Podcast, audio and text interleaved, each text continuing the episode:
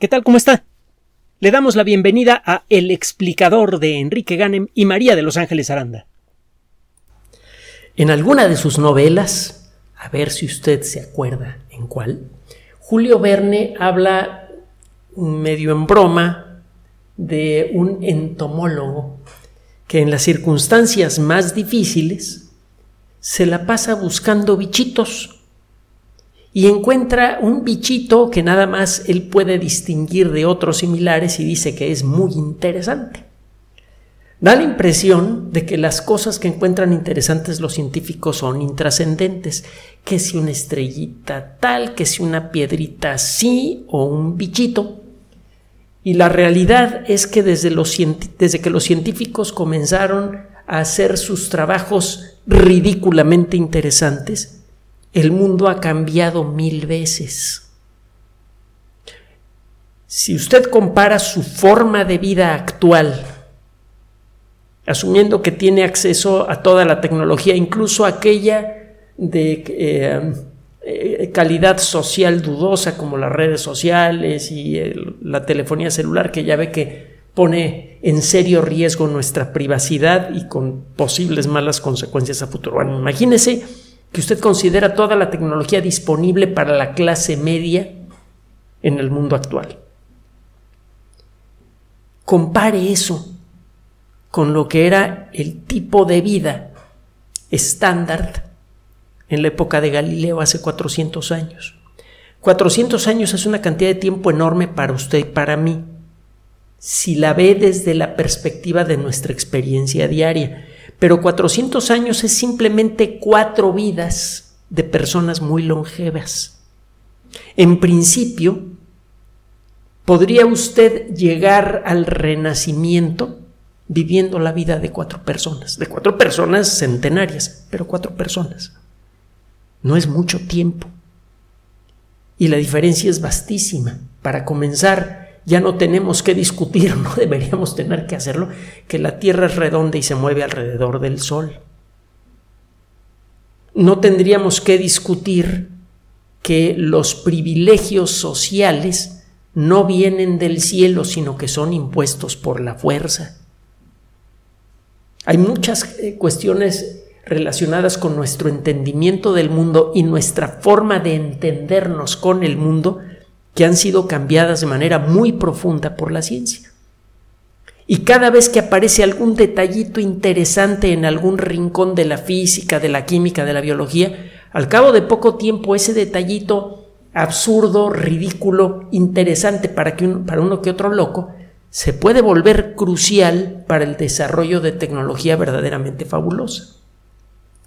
Recientemente fue anunciado el descubrimiento de un fósil de 560 millones de años, al que se le llamó Aurora Lumina after, eh, perdón, en honor al famoso naturalista Sir David Attenborough. Fuera de este detalle, eh, Aurora Lumina, eh, para comenzar, es una manchita apenas distinguible en una roca pequeña. Mide quizá unos 10, 12 centímetros de largo y una vez que le señalan a usted cuál es el contorno del, del bichito en la roca, porque no es fácil de ver más que para un experto, pues parece una anémona. Resulta que este fósil tiene un enorme interés, y no solamente para la paleontología, no solamente para la teoría de la evolución, tiene mucho interés para usted. Sabemos por la enorme experiencia acumulada por la paleontología en, los últimos dos siglos que la vida visible a simple vista era prácticamente inexistente. Los organismos individuales visibles a simple vista, ahora sí lo dije bien, eran prácticamente inexistentes hace 550, 560 millones de años. Si usted busca rocas de esa época, no importa en qué parte del mundo busque, y no importa que la roca sea de muy buena calidad, del tipo de roca que para los ojos de un experto deberían estar llenas de fósiles, usted no encuentra nada visible a simple vista, o casi nada. De vez en cuando en algunos lugares eh, eh, encuentra usted algunos fósiles, pero no son fáciles de hallar. y son muy escasos. Con un microscopio a veces puede usted detectar eh, microfósiles interesantes. Si la roca tiene 546, 547 millones de años, usted empieza a ver muchos microfósiles. Y en rocas un poco más jóvenes, empieza a ver microfósiles cada vez más grandes. Hace 541 millones de años, algo pasó que el caso es que ahora vemos en rocas de hace 541 millones de años en todo el mundo fósiles abundantes de organismos multicelulares fácilmente visibles a simple vista. No muy grandes en la mayoría de los casos, pero a final de cuentas son visibles a simple vista y no es necesario que nadie le marque usted el contorno de los bichos, se pueden ver claramente en las rocas. Después de prácticamente cuatro mil millones de años de historia, la Tierra producía los primeros organismos multicelulares abundantes. Y no entendemos por qué. Tenemos evidencia razonablemente sólida de la existencia de vida hace unos 4.100, 4.200 millones de años. Y durante todo ese tiempo, desde hace 4.200 millones de años hasta hace apenas 541 millones de años, la evolución siguió operando como opera ahora. El viejo proceso de la selección natural lo tenemos razonablemente bien entendido. Y ocurrieron grandes cambios en la vida a lo largo de, la, la, primera etapa temprana en la historia de la Tierra, que duró 3.500 millones de años.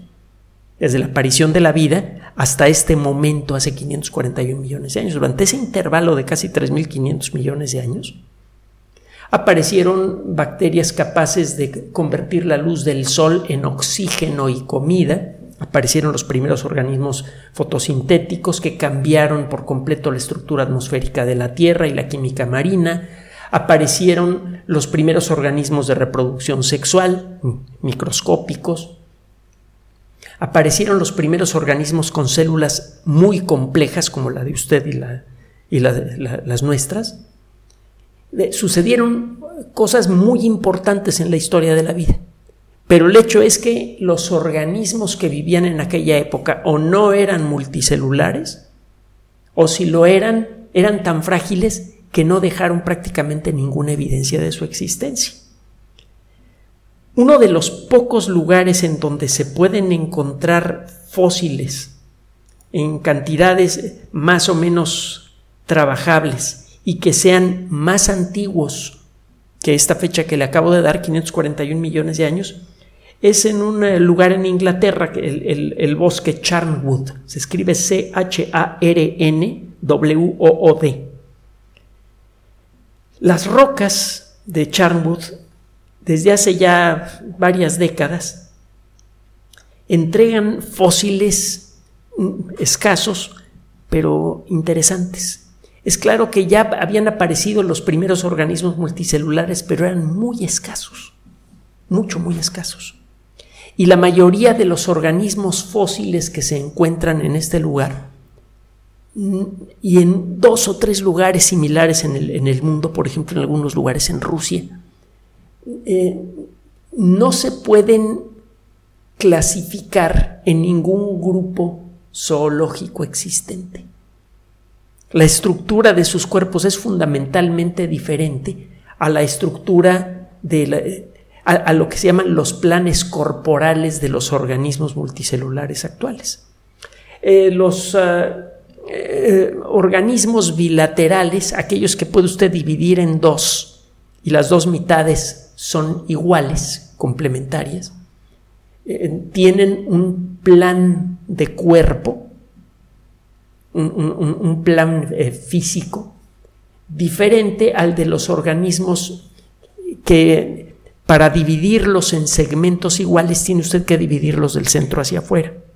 Si usted toma una estrella de mar y quiere dividirla en segmentos que se vean igual, los cortes los tiene que hacer del centro de la estrella hacia afuera. Si usted quiere tomar un pez y dividirlo en dos en segmentos que se vean iguales, lo divide de la nariz hacia la cola. Los organismos que pertenecen a este último grupo, al que pertenecemos usted y yo, por cierto, son, somos organismos bilaterales. Los otros son organismos radiales. Son los dos grandes grupos de animales que aparecieron primero. Y aparecieron otros grupos con planes corporales diferentes que ya se extinguieron. Algunos de ellos se pueden encontrar en, en este lugar. Hay unos fósiles realmente extraños que no puede usted clasificar ni como organismos radiales ni como organismos bilaterales. Es claro que el, proceso evolutivo ya estaba generando algunos organismos multicelulares, pero estos organismos no eran muy exitosos, no podían colonizar grandes territorios en el fondo del mar y por eso prácticamente no dejaron huella fósil. En estos organismos que aparecieron en este lugar, bueno, que aparecieron en el mundo y cuyos fósiles puede usted adivinar en este lugar, que se encuentra cerca de la ciudad de Leicester,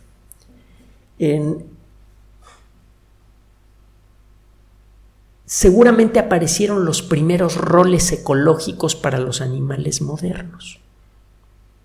Todos los animales, por definición, somos dependientes de los productores primarios. En un ecosistema el productor primario es aquel que puede tomar energía química del medio físico y convertirla en sustancia orgánica. Por ejemplo, una planta puede tomar luz del sol y dióxido de carbono y vapor de agua y generar glucosa, que es una molécula que le sirve de alimento a cualquier organismo vivo incluyendo la planta misma. Los organismos capaces de, los organismos que son los generadores de la energía en un ecosistema, los productores primarios, son organismos autótrofos, los que se fabrican su propia comida en pocas palabras. Usted y yo, y no me lo vaya a tomar a mal, somos heterótrofos.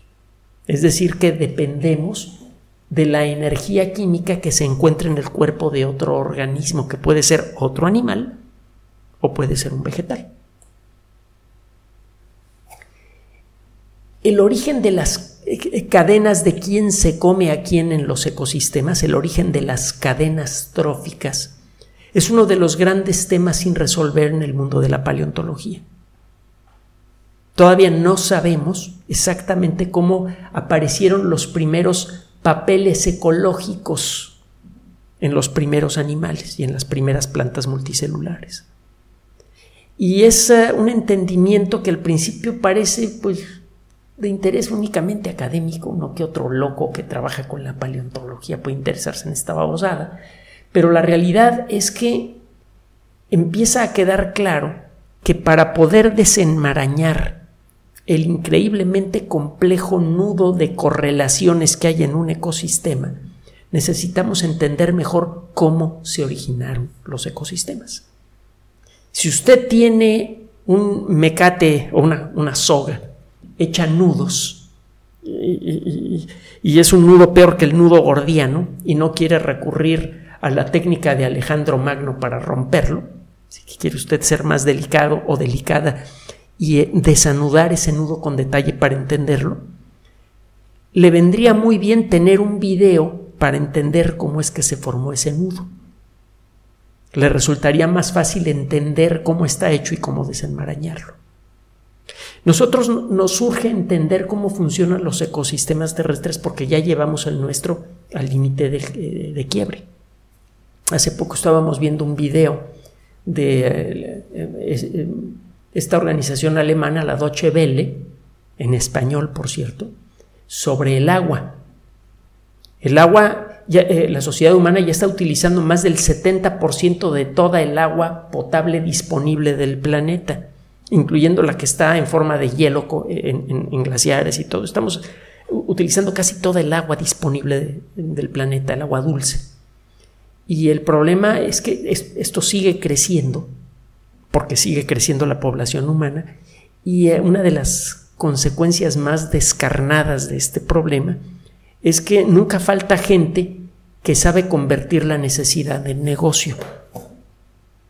Entonces se han creado mercados internacionales del agua. Por eso hay tanto interés en privatizar los servicios de agua en todo el mundo, porque si, mucha gente a lo largo de la historia, desde el Renacimiento para acá, ha hecho fortunas enormes aprovechando la necesidad de los demás.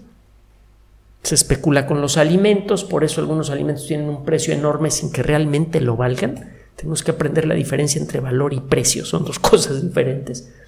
Eh, por eso hay mucha gente que muere de hambre en un planeta en donde se produce una cantidad brutal de comida, precisamente porque se ha aplicado esta lógica de mercado renacentista. Y ya se empieza a aplicar esa lógica con el agua. Entonces hay gente que se está quedando, gente pobre que se queda sin agua, porque los que se han hecho del agua como, como negocio, pues hacen lo que hace cualquier empresa privada grande se dedica a generar la, ganancia más grande posible en el menor tiempo posible con la menor responsabilidad social posible. Pocas palabras. Aguas con la privatización del agua. Bueno, pero el caso es que la sociedad humana sigue creciendo, está e, extremando el uso de los recursos naturales del planeta y está desarticulando al ecosistema terrestre. Eh, no sabemos con qué consecuencias, pero ciertamente no van a ser buenas. La ecología puede ayudar a revertir este proceso. Podemos recuperar ecosistemas, pero para eso tenemos que entender cómo se forman. Y para eso, aunque parezca que no, necesitamos regresarnos al pasado para ver cómo se armaron los primeros ecosistemas. Eso nos podría dar la clave de cómo regenerar ecosistemas. Lo hemos dicho en muchas ocasiones. Bueno, en este, en este caso, este trabajo que le estoy mencionando y que acaba de ser presentado en la revista Nature Ecology and Evolution, la revista de ecología y evolución de editorial Nature.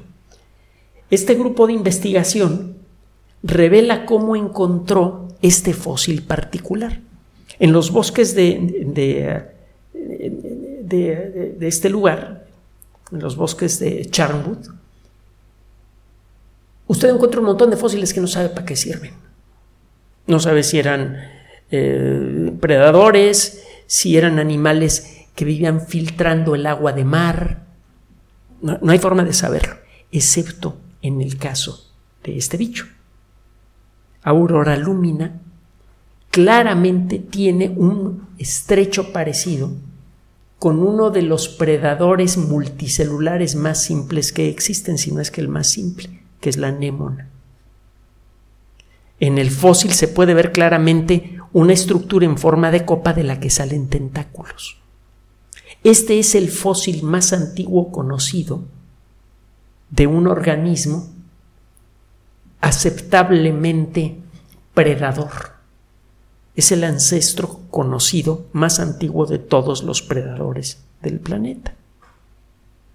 Y eh, resultó un poco sorpresivo, un poco, mucho sorpresivo para muchos paleontólogos, reconocer que este predador está relacionado directamente con grupos de organismos sésiles, de organismos que no se mueven. Se llegó a pensar que los primeros predadores necesariamente habrían tenido que ser animales móviles, con patas o con remos o algo que les sirviera para nadar para poder ir de un lugar a otro comiendo cosas. Existen motivos para creer que los primeros ecosistemas establecidos del planeta, que deben ser más o menos de esas fechas, pues que, esos ecosistemas eran pobres, que no eran ecosistemas muy nutridos. Así que uno no se podía sentar a esperar a que llegara la comida, había que salir a buscarla. Con esta lógica, desde luego más elaborada, se llegó a calcular que los primeros predadores seguramente fueron organismos móviles. Y ahora resulta que el fósil más antiguo que tenemos de un predador es de un animal sésil. Entonces hay que replantearnos toda nuestra perspectiva sobre cómo creemos que se, que, se integran los primeros ecosistemas. El trabajo para descubrir este fósil fue verdaderamente eh, eh, titánico fue necesario limpiar una superficie enorme de roca, como 100 metros cuadrados, que pues es poquito. es el tamaño de un departamento pequeño o pequeño mediano. En el mundo moderno, antes 100 metros cuadrados era una cáscara de nuez, pero ahora ya, ya es, posible embutir a una familia de tres o cuatro personas en 100 metros cuadrados. Bueno, el caso es que esta superficie de 100 metros cuadrados, que se antoja pequeña, fue limpiada con cepillos de dientes y con eh, algo parecido a los aerógrafos, eh, a, estas, eh, estos aparatitos que están conectados a una compresora y que, que echan perdón, chorritos muy finos de aerosol con pintura. En lugar de echar pintura, estos aerógrafos echan aire con un poquito de, de carbonato, que es ligeramente abrasivo y puede ir desbaratando la roca. El, el limpiar 100 metros cuadrados de roca con cepillos de dientes y aerógrafos es un trabajo verdaderamente enloquecedor, sobre todo si se hace en un clima menos que perfecto. Y el clima inglés, pues en general tiende a ser menos que perfecto. O llueve a lo bestia o hace un calor de los 10.000 demonios.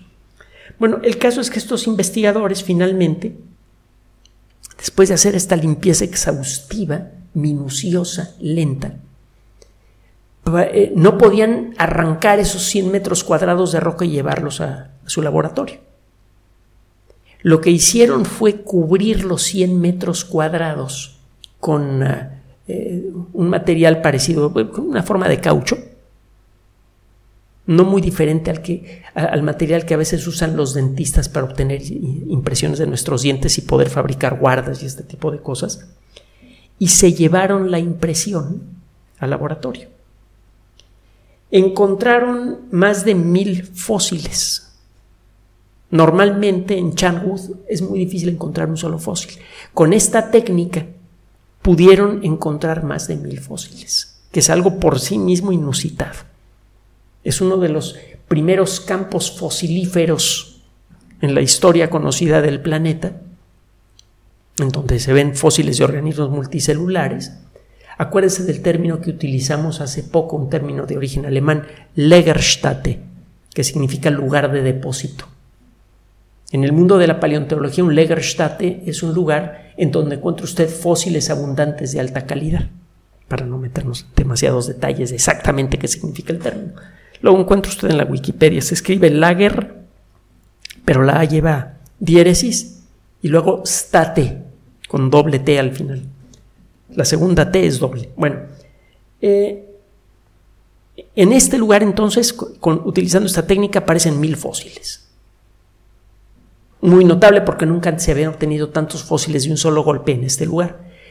Eh, la mayoría no son clasificables, no sabemos qué son y uno, uno solo de esos fósiles fue lo suficientemente interesante para que Nature aceptara para una de sus revistas este trabajo de investigación.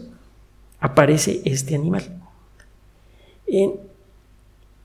la sola existencia de este fósil revela que los océanos de aquella época ya tenían seguramente suficiente plancton como para que estos organismos pudieran comer de él.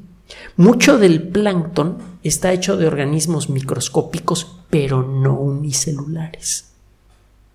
En la actualidad, lo que llamamos plancton está hecho principalmente de eh, algas, que en algunos casos son unicelulares, en otros casos son pequeñas cadenas de células, y de larvas de animales, larvas prácticamente microscópicas de toda clase de animales o incluso organismos multicelulares pero casi microscópicos como los copépodos, larvas de pulpo, larvas de calamar, ese tipo de cosas. Organismos multicelulares. Eso es lo que comen muchas veces las anémonas y otros bichos similares. Estos pequeños organismos multicelulares que flotan en el mar. Bueno, pues este bicho tiene un plan estructural igual al de las anémonas actuales. Y eso sugiere que podía obtener su alimento de cosas alimenticias que flotaban en el mar, que muy probablemente eran multicelulares. Porque eh, una anémona no podría sostenerse comiendo bacterias. Las bacterias no son lo suficientemente abundantes en los ambientes en donde viven las anémonas como para poder alimentarlas. Una sola anémona, por pequeña que sea, es miles de veces más grande que una bacteria. Y las bacterias en el agua de mar ni son tan abundantes ni son tan digeribles como parece. Para que una anémona se pueda sostener necesita comer organismos multicelulares, aunque sean prácticamente microscópicos. Por extensión, es muy probable que ya existieran los primeros organismos multicelulares, aunque fueran muy pequeños, en el agua de mar, cuando menos en la zona que ahora ocupa el bosque Charmouth. Y eso replantea toda nuestra perspectiva de cómo fue esta etapa en la historia de la Tierra. Hemos llegado a pensar que de golpe y porrazo aparecieron los organismos multicelulares en un intervalo de solo 5 millones de años antes de esta fecha que le di, 541 millones de años.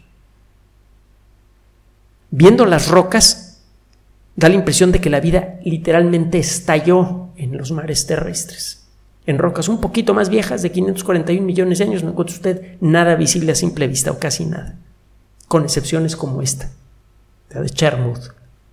En rocas de 541 millones de años o posteriores encuentra fósiles a lo bestia.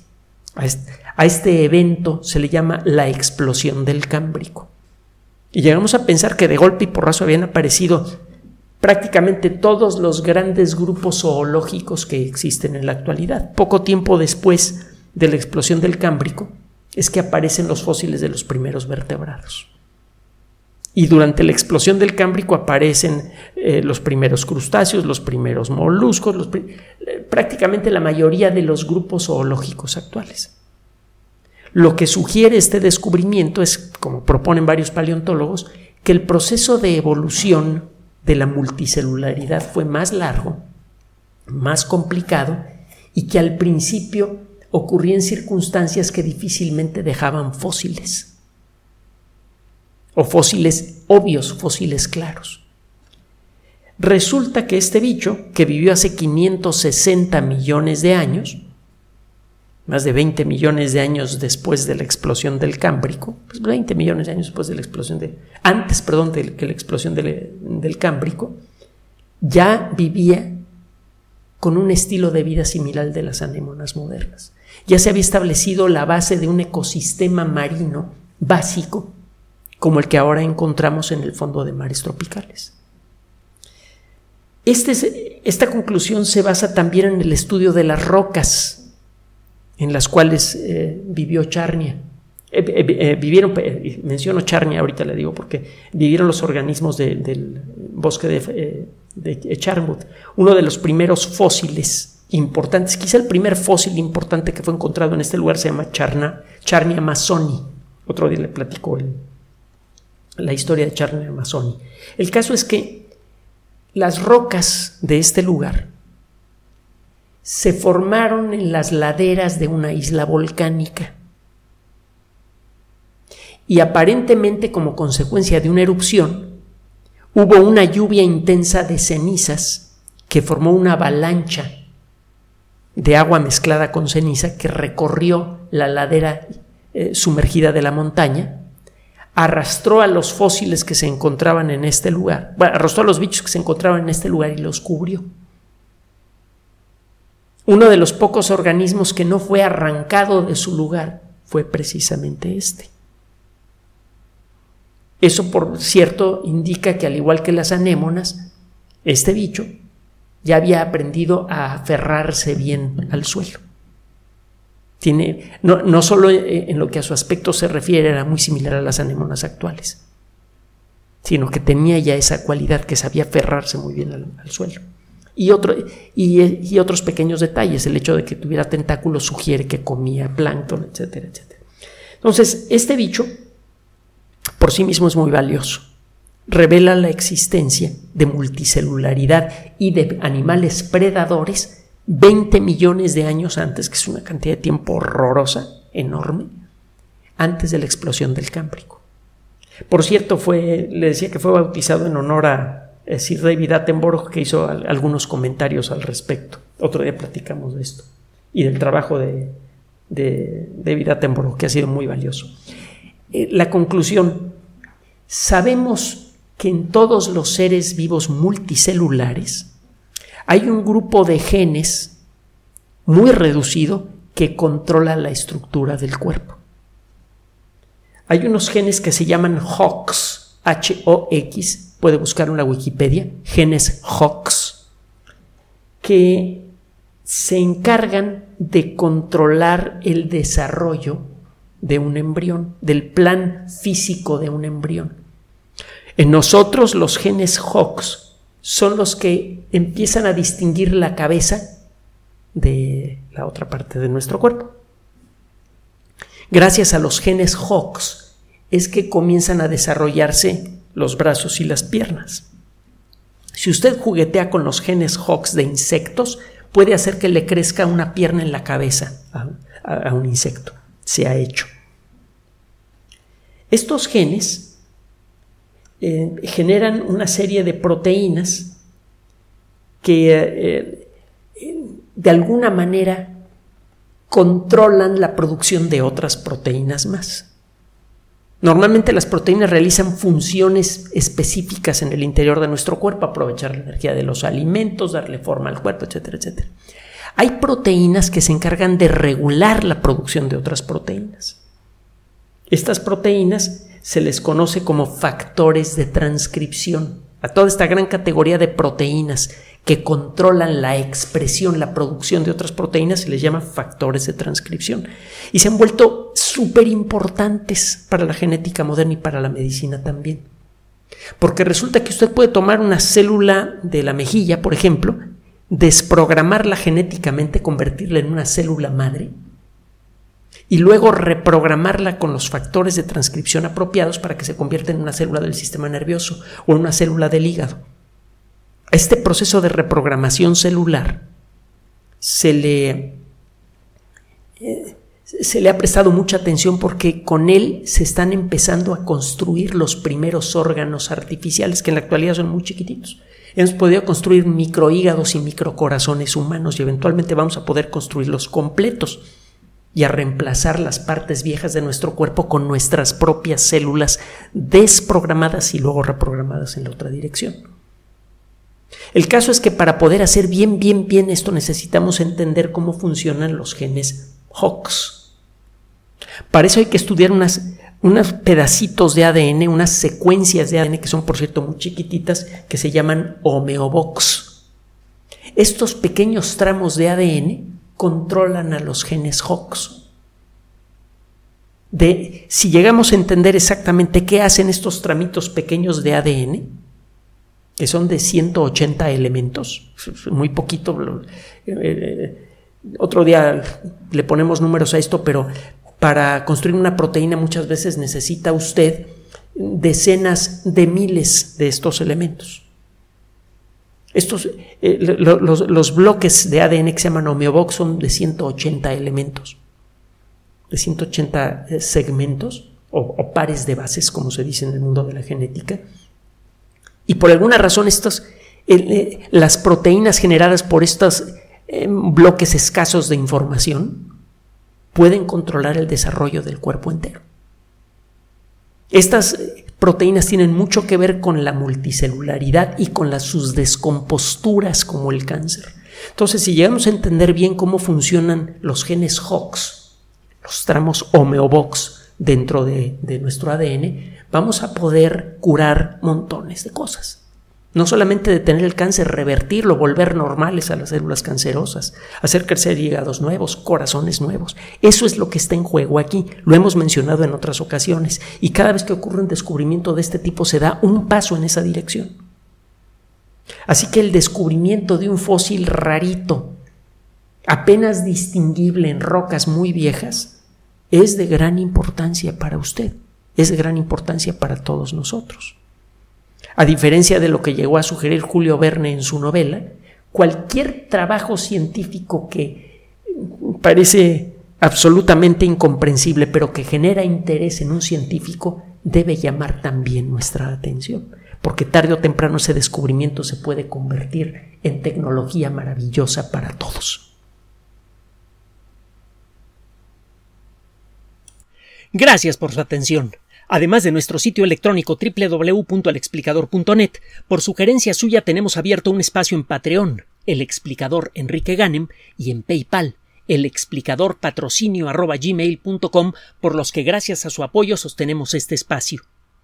Puede usted descargar gratuitamente estos audios en formato MP3 en Spotify y en iTunes como El Explicador sitio oficial y en SoundCloud como El Explicador y con formato de video en YouTube en El Explicador sitio oficial. Recuerde nuestras redes sociales de siempre, Twitter Enrique-Ganem y en Facebook Enrique Ganem sitio oficial, El Explicador y los grupos que usted ya conoce. Finalmente, el explicador siempre somos María de Los Ángeles Aranda y Enrique Ganem. Gracias.